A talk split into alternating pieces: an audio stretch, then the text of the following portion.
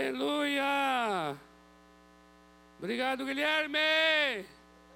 Obrigado, Ana! Uh! Louvado seja o Senhor! Glória a Deus mesmo por estarmos aqui reunidos no nome dEle. Amém, amados? Tremendo é o Senhor nosso Deus. Obrigado, os amados aqui do louvor, da adoração, é? Um tempo muito especial. Nosso tempo tem sido mais curto, amados, nesses domingos. Os irmãos compreendem, né? Sabem toda a situação e o contexto que nós estamos. Mas nós oramos sempre para que, apesar do tempo curto, seja um tempo intenso, mais do que mais do que quantidade de tempo, seja mesmo um tempo muito precioso na presença de Deus. Amém? Em nome de Jesus. Queridos, é, na semana passada, por conta do batismo, né? Semana passada nós tivemos batismo, experiência linda aqui. E compartilhamos sobre essa experiência maravilhosa da, do do novo convertido, né? Essa experiência da entrada, da entrada nessa nova vida e da entrada na igreja, essa comunidade tão tão extraordinária que é a igreja, porque o batismo é uma experiência de entrada. Sempre foi assim. O batismo é uma experiência de iniciação, quando a pessoa está entrando numa comunidade, entrando numa nova vida. E na semana passada compartilhamos sobre isso, sobre esse tipo de, de lugar onde essa pessoa está entrando, onde nós entramos, aqueles que tiveram essa experiência maravilhosa de nascer de novo, entraram nesse reino dos céus, nesse ambiente da comunidade. E como o batismo tem uma ligação muito profunda com a obra de Jesus na cruz, o batismo está ligado diretamente à obra do Calvário. Por quê? Porque quem é batizado está, na verdade, ali simbolizando o sepultamento de Jesus, e quando ele sai da água, ele simboliza a ressurreição do Senhor Jesus. Isso quer dizer então que aquele que está mergulhando na água, ele está é, numa experiência de unido ao Senhor Jesus. É isso que Paulo vai dizer aos Romanos no capítulo 6, que ele está unido ao Senhor Jesus na semelhança da morte do Senhor Jesus, na semelhança do seu sepultamento bem como ele está unido ao Senhor Jesus na semelhança da sua ressurreição. Isso indica então que essa pessoa que está entrando, ele está entrando com uma com uma identificação, com uma ligação muito muito muito espiritual e concreta com aquilo que Jesus fez na cruz do Calvário. Logo, logo, Onde essa pessoa está entrando? Ele está entrando para uma vida que está toda ela centrada nesta obra redentora da cruz. A minha vida, a sua vida, é uma vida que está profundamente enraizada, centrada na obra da cruz. Porque não é somente o batismo ali, aquela experiência inicial, mas toda a nossa vida a partir de então é uma vida totalmente identificada com a sua morte e com a sua ressurreição. E quando eu falo morte e ressurreição, eu estou falando do coração do Evangelho, eu estou falando da redenção. Então, eu gostaria muito que a palavra redenção chegasse ao seu coração dessa maneira. Estamos falando sobre sobre morte e ressurreição do Senhor Jesus. Essa é a obra redentora. E a minha vida, a sua vida, ela está profundamente ligada. A palavra lá usada é uma palavra grega, assim, unidos com Ele. Esse unidos com Ele significa, é, literalmente, é congênito. Sinfitos, na língua grega. Significa alguém que é plantado com, alguém que é gerado com, congênito. Então, toda a nossa vida agora, todo o nosso viver, todas as nossas atividades, o nosso cotidiano, a nossa vida, ela está profundamente enraizada, profundamente ligada, é uma questão congênita. Do ponto de vista espiritual, é uma questão congênita, ligado com a obra redentora da cruz do Calvário. A obra da redenção, portanto, torna-se um modo de vida, torna-se um estilo de vida, torna-se um modelo de vida, torna-se um padrão de vida não é apenas uma experiência que aconteceu há dois mil anos atrás com o Senhor Jesus, mas é uma experiência com a qual eu tenho sempre, todo dia. Porque toda a minha vida está enraizada, fundamentada, ligada, identificada e pautada e orientada e guiada por essa obra redentora.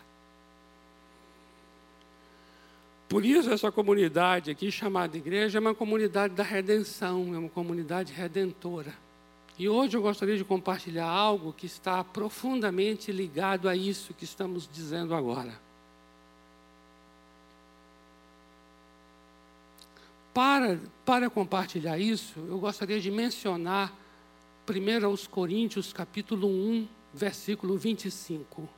1 aos Coríntios, capítulo 1, versículo 25 para trazer a, a referência que vai nos orientar para uma experiência que eu gostaria de compartilhar com vocês.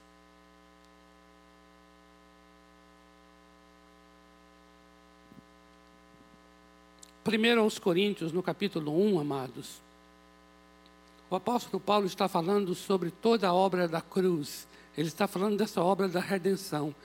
Ele está falando de Cristo Jesus crucificado. E ele está escrevendo para a igreja de Corinto, amados. Corinto é uma cidade grega, é uma cidade que preza pelo conhecimento, pela filosofia, pela sabedoria. E o apóstolo Paulo, então, está agora indo até Corinto e ele disse assim: Eu vou até vocês, mas eu não vou até vocês com essa oratória que me é peculiar. Porque Paulo sabia que ele tinha uma oratória, ele era um grande pregador. Ele disse assim: Eu vou até vocês e vou e a, e a minha pregação até vocês será Cristo e este crucificado. Não importa se vocês vão achar isso uma loucura, não importa se a mente de vocês não vai conseguir suportar o que eu vou dizer, não importa se vocês não vão entender, vão achar tolice, vão achar sem sentido algum, em que Deus se fez carne e morreu numa cruz. Mas eu vou até vocês com essa pregação: Cristo crucificado.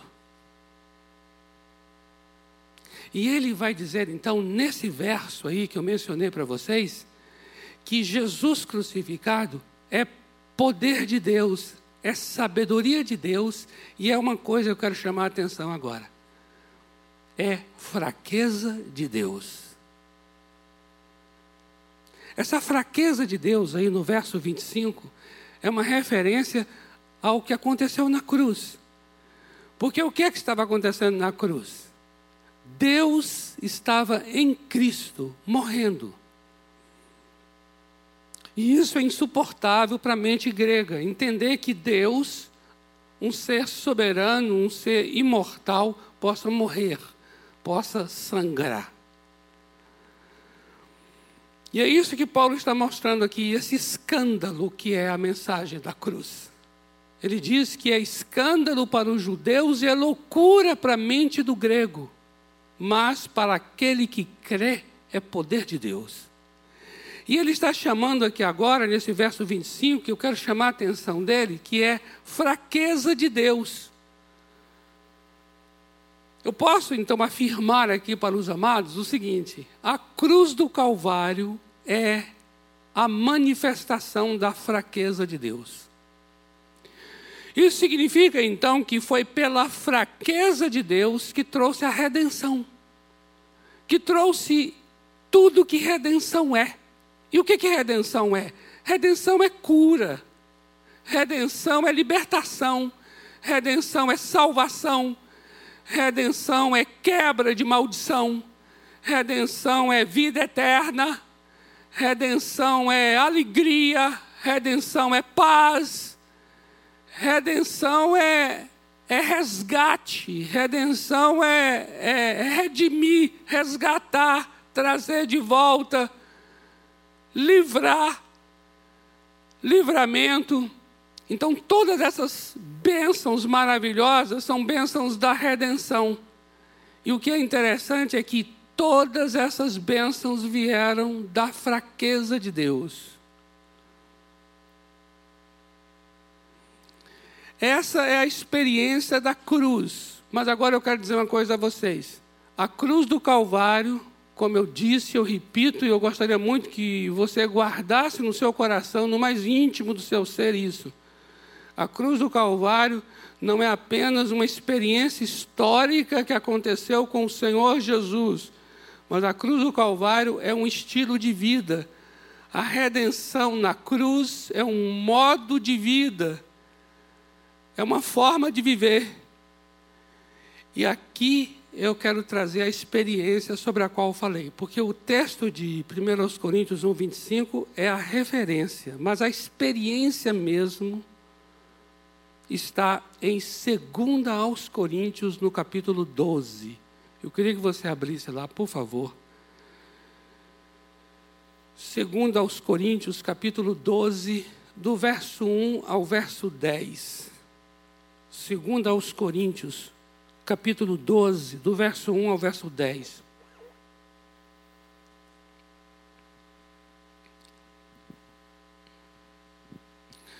Vamos ler por partes. Primeira parte, vai do verso 1 ao verso 6.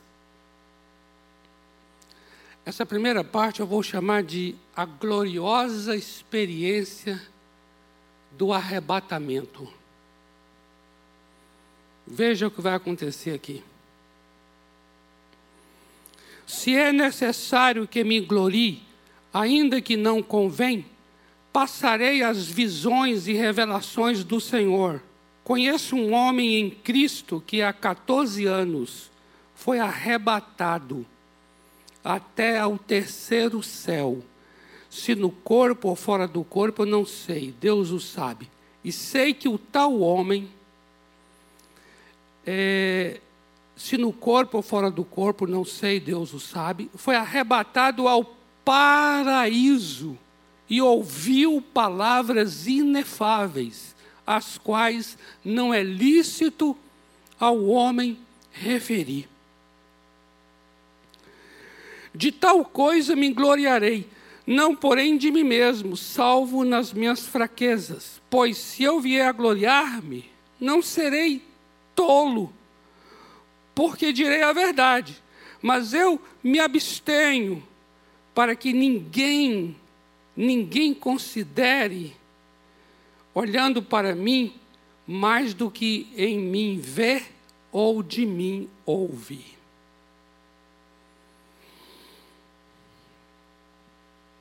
aqui do verso 1 ao 6, ele está relatando o apóstolo Paulo, e ele não menciona que foi com ele, mas com certeza absoluta foi com ele, mas ele ficou até constrangido de dizer que foi com ele, que aconteceu essa experiência arrebatadora arrebatadora literalmente porque ele foi arrebatado em espírito, em que ele chega a dizer assim: Eu não sei se foi no corpo ou fora do corpo, não sei se eu estava lá fisicamente,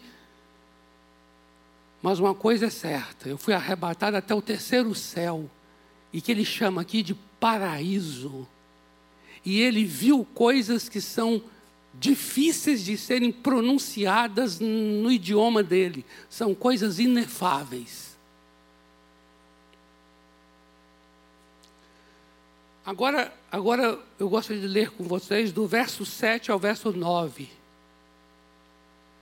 A segunda parte. E aqui eu chamo de a terrível experiência do espinho na carne. Verso 7.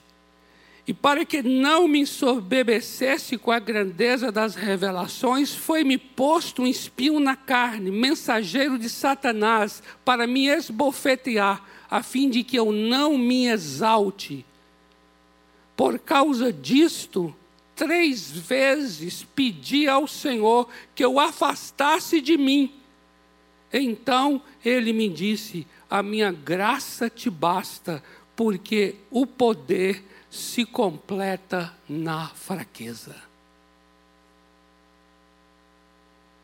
Aqui aparece a palavra que eu quero chamar a atenção de vocês, é a palavra fraqueza. Lembra do que eu disse de 1 Coríntios 1, 25? Que a cruz é a fraqueza de Deus. Essa é a obra redentora. Deus se torna fraco para nos redimir. Isso é a cruz. Agora, ele vai falar de uma experiência que ele vai ter, amados, e o que ele vai aprender com essa experiência. Veja aí agora, então, nos versos finais.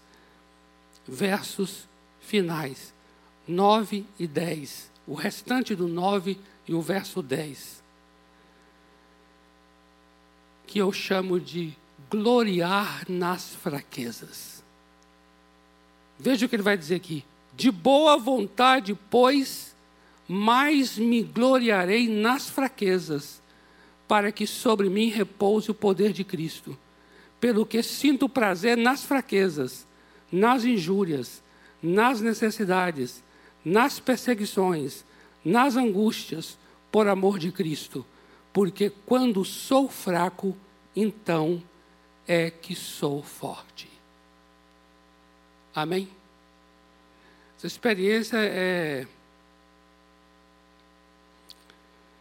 é extraordinária nos dois sentidos, né? É extraordinária tanto em relação a ser arrebatada até o terceiro céu, que eu não sei, eu não faço a ideia do que isso seja, o quão excelente magnífica que é essa experiência, mas ela também é extraordinária no oposto, totalmente o oposto o de ter um espinho na carne, que talvez aqui seja, talvez, alguns chegam a dizer que se, que se trata de uma doença.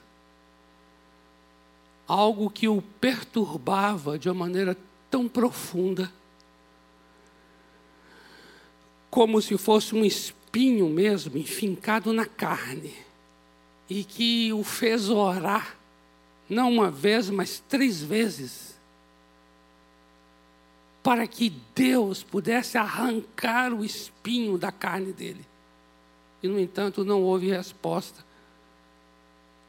Deus não tirou o espinho da carne. A resposta que foi dada é: A minha graça te basta, o meu poder se aperfeiçoa, se completa na sua fraqueza. A partir daí, depois que ele teve essa resposta, ele então escolheu que na vida dele, ele iria se gloriar era na fraqueza. Porque quando ele estava fraco, é que ele era forte. E aqui está uma experiência na vida de Paulo, amados, que está profundamente ligada, identificada, enraizada, fundamentada na obra da cruz. Por quê? Porque a redenção só aconteceu na cruz quando Deus se torna fraco. E aqui ele entende que a redenção só vai acontecer na vida dele se ele aprender a se gloriar na fraqueza. Agora veja como é que é interessante. Porque uma experiência dessa, tanto a experiência da cruz quanto a experiência de Paulo, amados, é uma experiência que é, contraria profundamente o nosso tempo, a nossa sociedade, o nosso século. E eu diria, contraria profundamente, talvez, a minha vida e a sua vida. Sabe por quê? Porque nós vivemos, queridos, numa sociedade da mediatização. É a sociedade da espetacularização de tudo. Você já observou? Tudo torna-se espetáculo. Até a própria miséria, as próprias desgraças, tornam-se motivo de, de, de, de, de likes, de, de fotos, de imagens, de, de propagandas, de lucro. É interessante.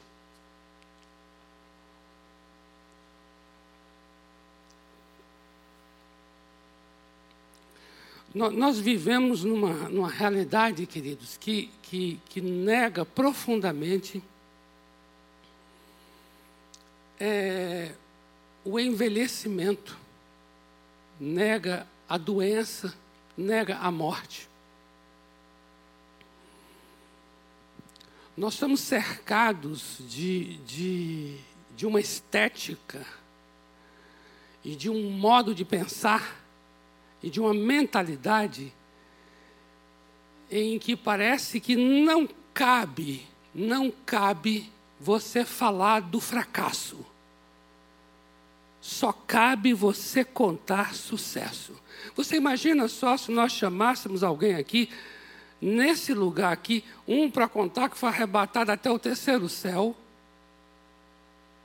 e o outro para contar que tem um espinho na carne que orou e a sua oração não foi respondida. Você acha que isso é testemunho para dar? Imagine alguém dando testemunho de que ele orou, orou, orou e Deus não respondeu.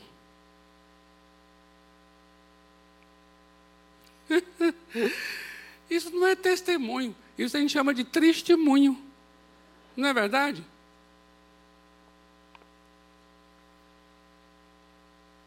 Eu já vi, eu já vi, eu já passei por essa situação,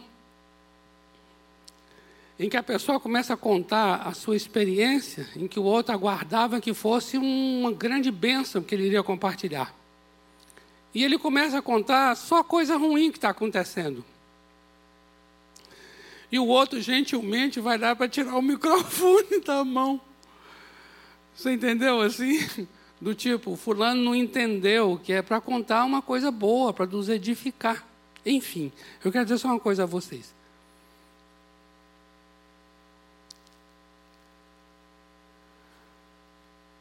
O nosso ambiente nesse mundo, e o nosso ambiente também parece que dentro da igreja, não cabe. Parece que não há espaço, parece que não há lugar para alguém contar do seu espinho na carne, da sua oração não respondida. Parece que só há ambiente, só há palco, e só há lugar, e só há microfone ligado para a pessoa contar que ele foi arrebatado até o terceiro céu. Agora eu vou dizer uma coisa a vocês.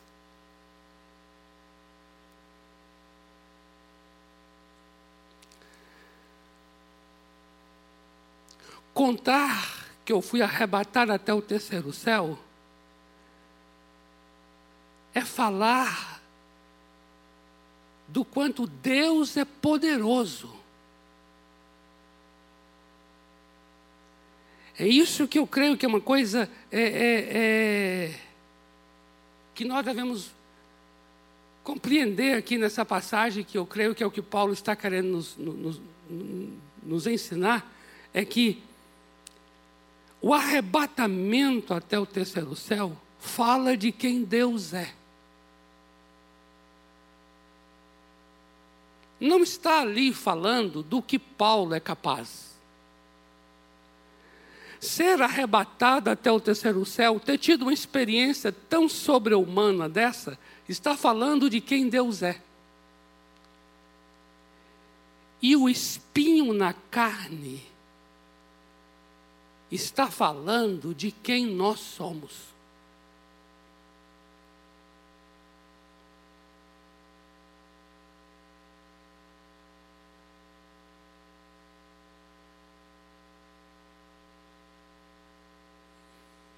A fraqueza tem a ver com a nossa realidade. tem a ver com a nossa condição.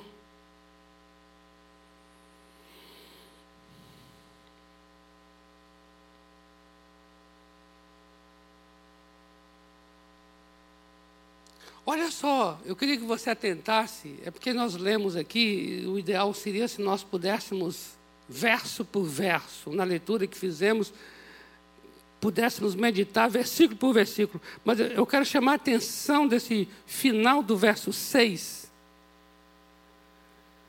Porque Paulo está dizendo assim: eu posso, olha só o que ele está dizendo. Se eu quiser me gloriar e dizer assim, eu fui arrebatado até o terceiro céu, sim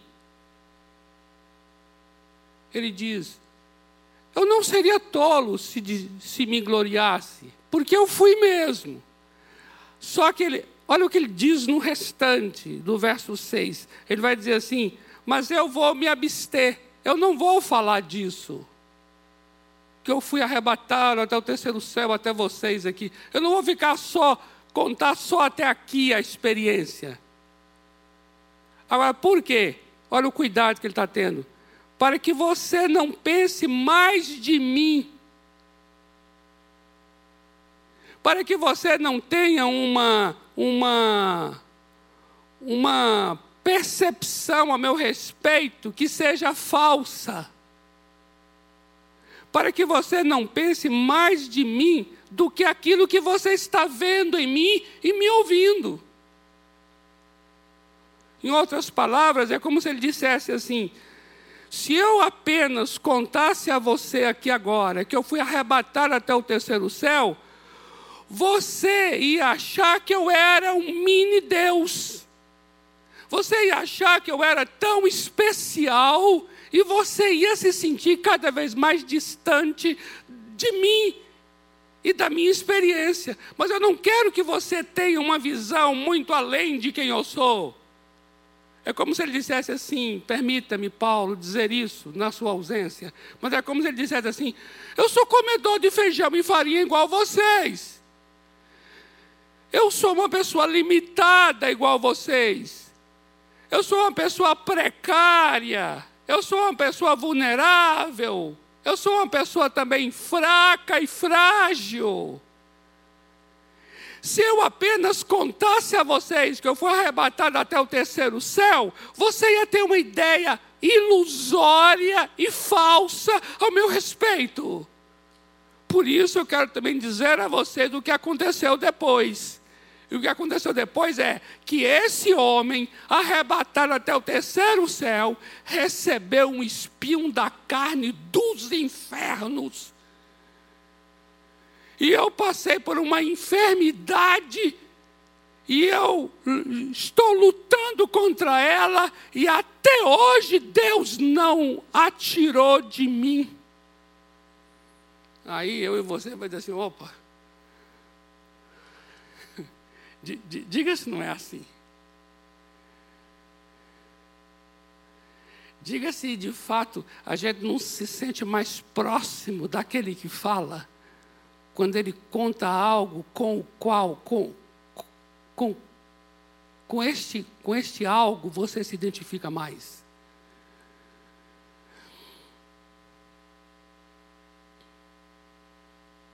E amados, essa fraqueza sobre a qual eu estou mencionando aqui, que o apóstolo Paulo está falando aqui, amados, não é, não é a doença em si, é a fragilidade essa fraqueza não é a incompetência. Entenda bem isso. Fraqueza não é sinônimo de incompetência. Fraqueza é incapacidade. Por mais competente que eu e você seja, por mais cheio de saúde que eu e você seja, nós continuamos sendo pessoas limitadas, incapazes e perecíveis. É isso que é fraqueza. A fraqueza é aquilo que diz respeito à, nossa condição natural. Você compreende? Agora, quando é que eu saberei e quando é que eu reconhecerei a minha fraqueza? infelizmente, ou felizmente, não sei se eu diria isso, mas nós reconhecemos mais o quão limitados nós somos, o quão incapazes nós somos, o quão, o quão precário nós somos, o quão vulneráveis nós somos. A gente reconhece mais isso quando enfrentamos situações de doença, situações de perdas, situações de fracassos. Porque essas situações, elas, na verdade, expõem a nossa condição limitada, expõem a nossa condição precária. Eu estava ontem assistindo o jogo de Dinamarca e Finlândia, né?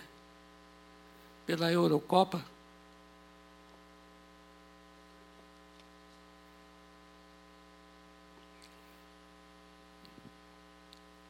Quando você fala em seleções,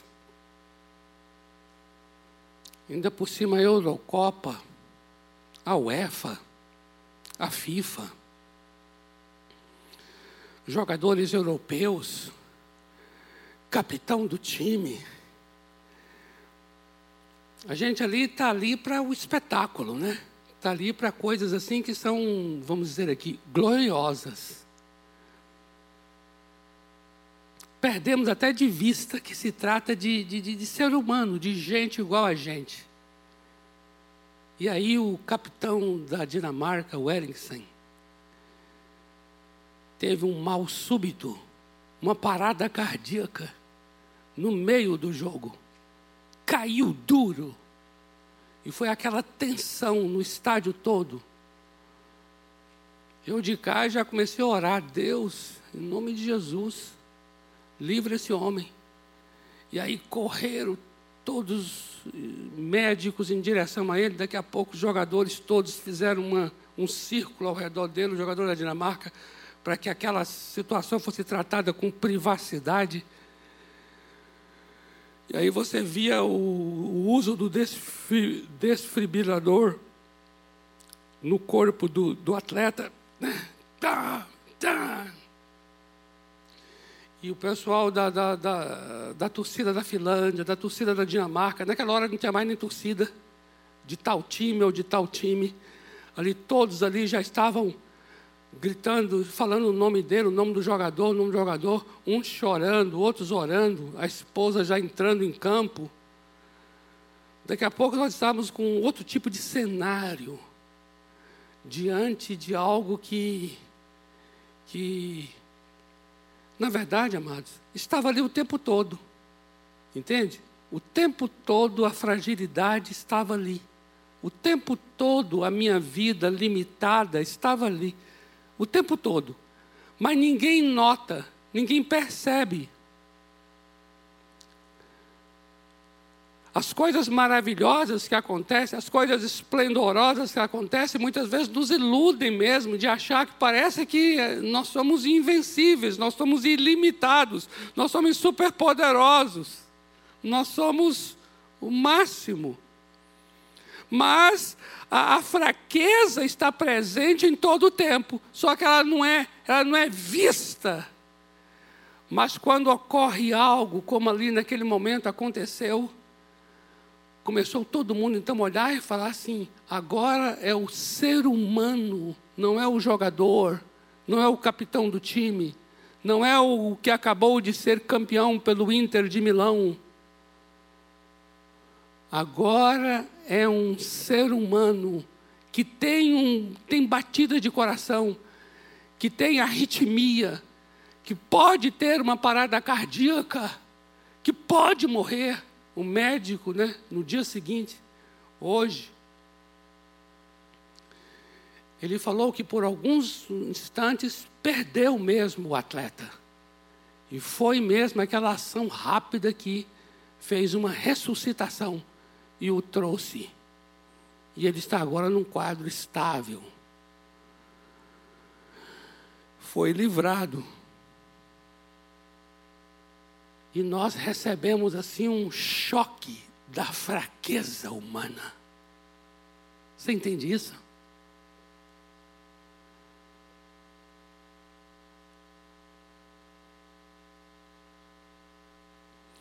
O que, o que o apóstolo Paulo está aqui mostrando de maneira tão tremenda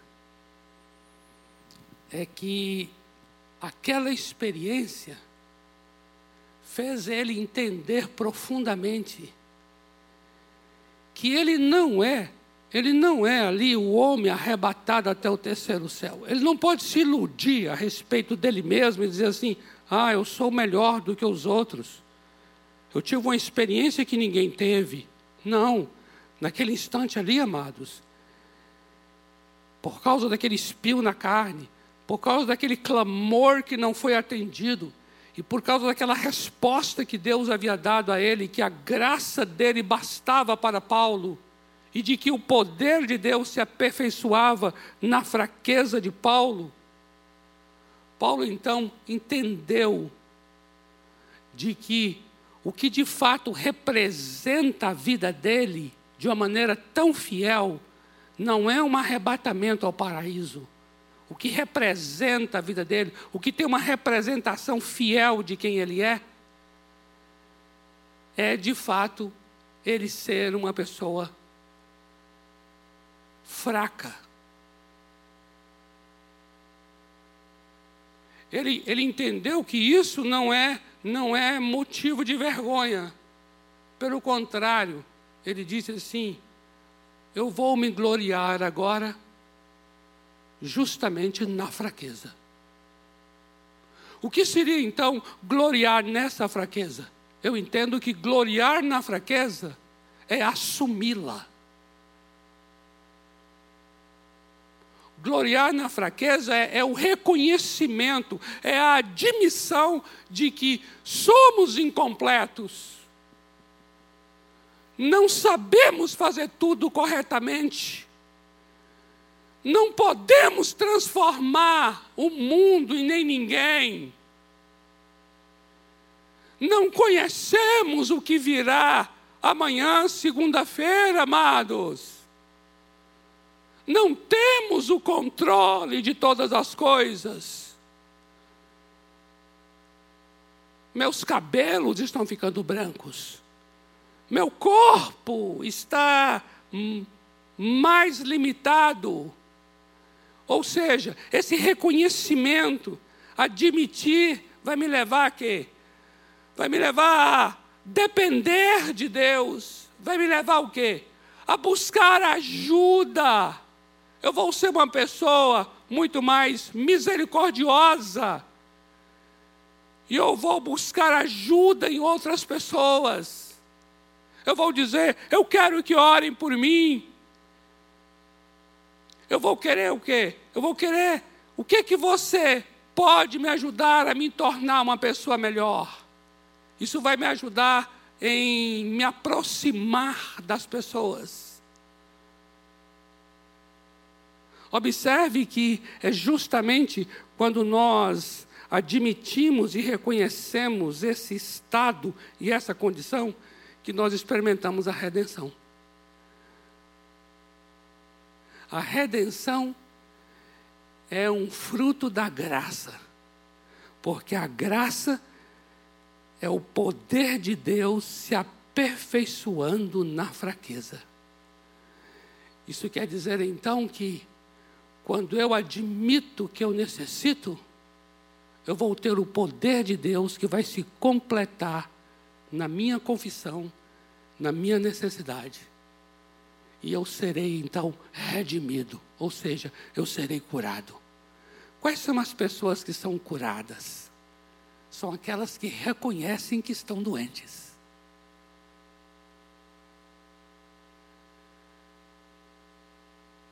tanto fisicamente, quanto emocionalmente, psicologicamente, seja em que área for.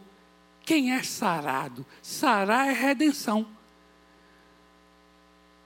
Sarar é ser redimido. Então, como é que eu experimento a redenção? Quando eu aceito que estou doente e que necessito de cura.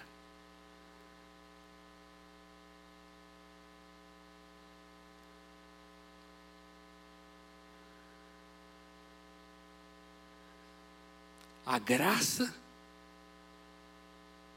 está guardada e reservada para aqueles que sabem que são fracos.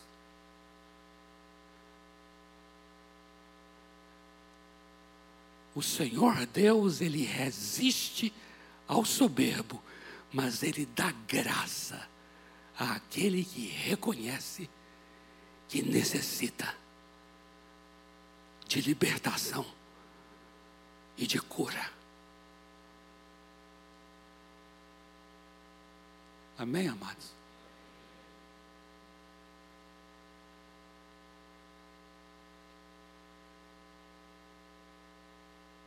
Pastores pegam Covid.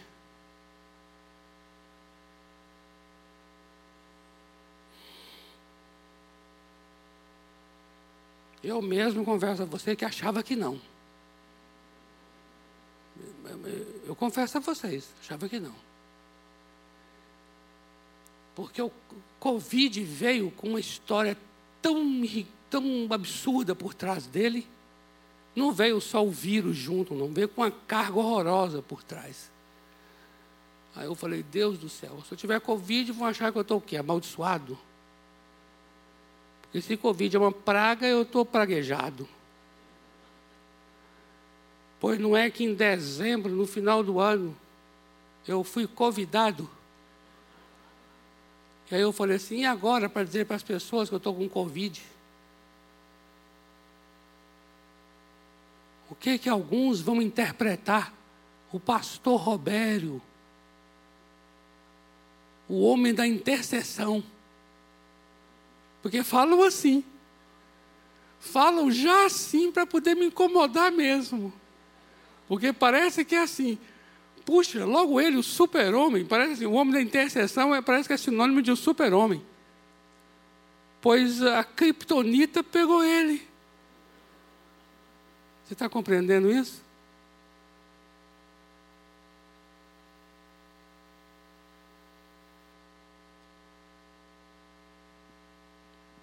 Vamos orar? É tanta coisa para falar em torno disso aqui, mas nosso tempo já foi.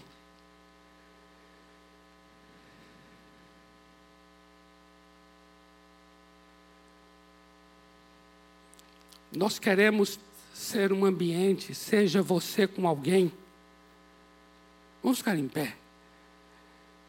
Ou seja, nós aqui, nesse lugar aqui, como, como comunidade, amados. Ou você com uma pessoa. Ou na sua célula. Ou onde for. Nós queremos ter um ambiente em que você tenha toda a liberdade de dizer assim: Eu falhei. Eu não consegui.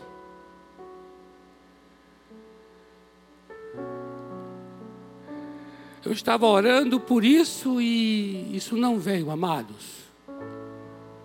Queridos, eu queria tanto que eu e você tivéssemos liberdade, tivéssemos leveza, tivéssemos tranquilidade de coração para compartilhar os nossos fracassos também.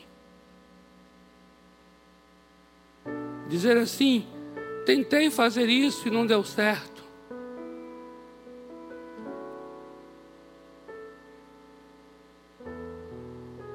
Porque quando nós começamos a confessar essas coisas, queridos, nós estamos, na verdade, expondo o quão limitados nós somos. E isso é bom.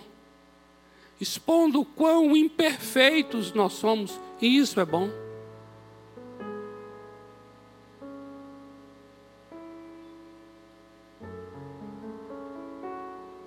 Os casais não são as maravilhas que muitas vezes tem hora que pintam e somos até forçados a pintar quadros maravilhosos de casamentos, quando na verdade por trás nada disso está sendo real e verdadeiro.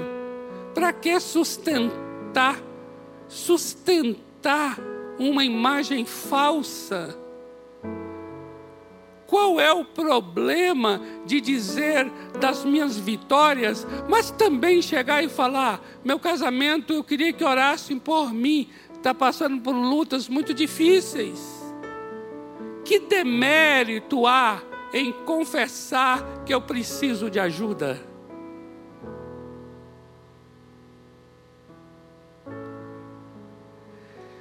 Eu oro para que na minha vida e na sua vida nós tenhamos ambientes tão seguros, tão livres, tão redentores, que nós possamos é, jamais esconder nossas feridas. Você tem aquele espaço em que você que você pode até remover uma parte da roupa assim e falar assim: olha aqui, ó, isso aqui é uma cicatriz de uma cirurgia que eu fiz que eu quase morri. Esconda isso não. Eu não estou dizendo que você vai mostrar tudo, não é isso que eu estou falando aqui. Você está entendendo, não é? Estou falando aqui de, de. Isso é maravilhoso. Qual é o demérito que tem? Qual é a humilhação que há? Nenhuma. Qual é a vergonha que existe? Nenhuma de você chegar e dizer assim: olha, não deu certo. Olha, eu fiz um negócio aqui, mas eu, eu vi que eu falhei. Uma pessoa que faz isso tem uma chance enorme de ser melhorada, de ser aperfeiçoada, de ser enriquecida, de ser, sabe, é tão tremendo, é a redenção. A redenção. A redenção está reservada para aqueles que admitem as fraquezas. Você é redimido, você é redimida.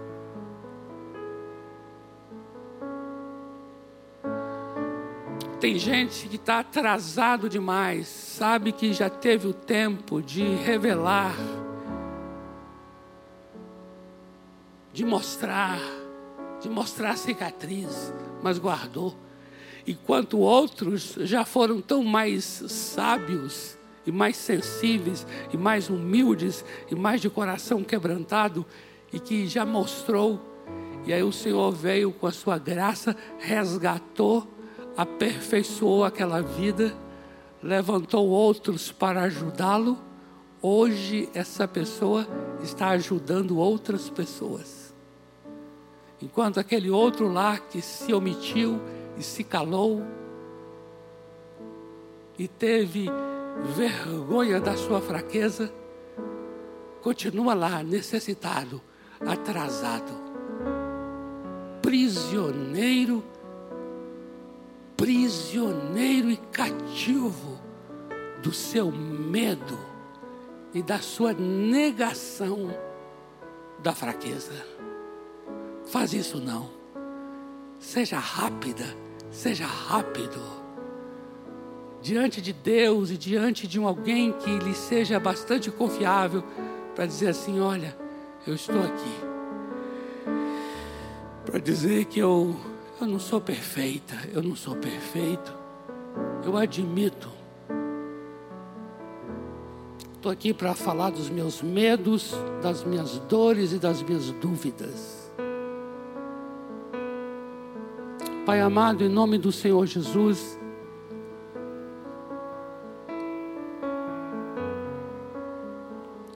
a tua maravilhosa graça que aperfeiçoa em nossa fraqueza, esse poder maravilhoso do Senhor que vem e se completa, venha mesmo nessa tarde, venha naqueles que aqui estão ou estão em casa. Esse tempo de pandemia, onde nós não imaginávamos, jamais nos sentíamos talvez iludidos de achar que podíamos ir para qualquer lugar, fazer planos para o futuro. Nos sentíamos quase que mini deuses, inatingíveis,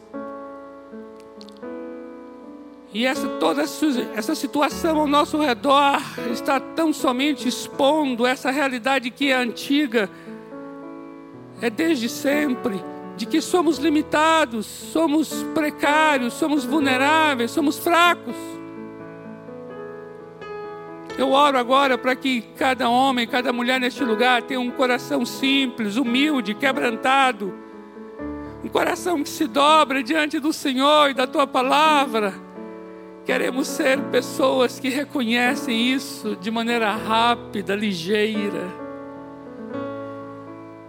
para receber de Ti essa graça, esse poder tremendo, para sermos redimidos, curados, sarados, libertos.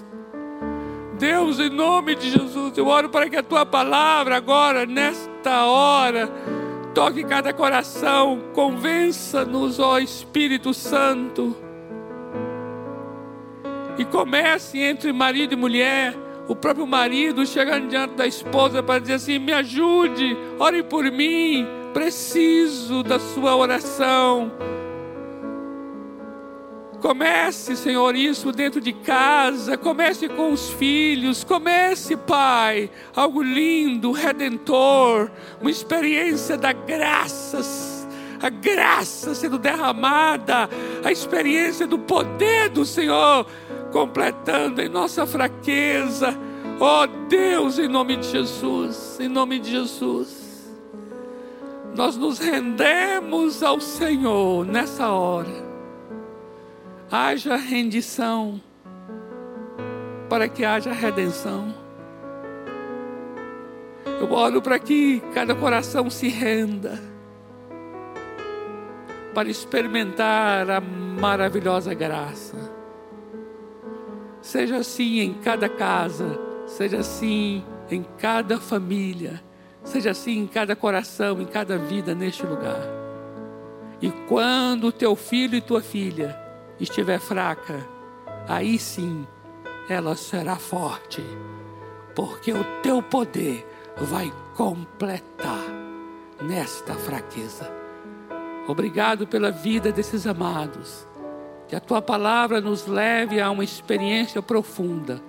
Em nome do Senhor Jesus. Amém. Amém, amados. Glória a Deus. Queridos, nós, eu sei que passamos aqui do horário, porque era para a gente ter encerrado antes das 18h30, tá bom? Mas nós estamos 10 minutos aqui, um pouco além. Mas eu conto com a compreensão de vocês e com esse retorno em paz de vocês para suas casas, para suas famílias, amém? Conduzindo a vida de vocês debaixo da graça, nessa experiência linda, em nome do Senhor Jesus. Então pode se assentar e assim os irmãos que estão lá atrás serão os primeiros a estarem é, saindo, né?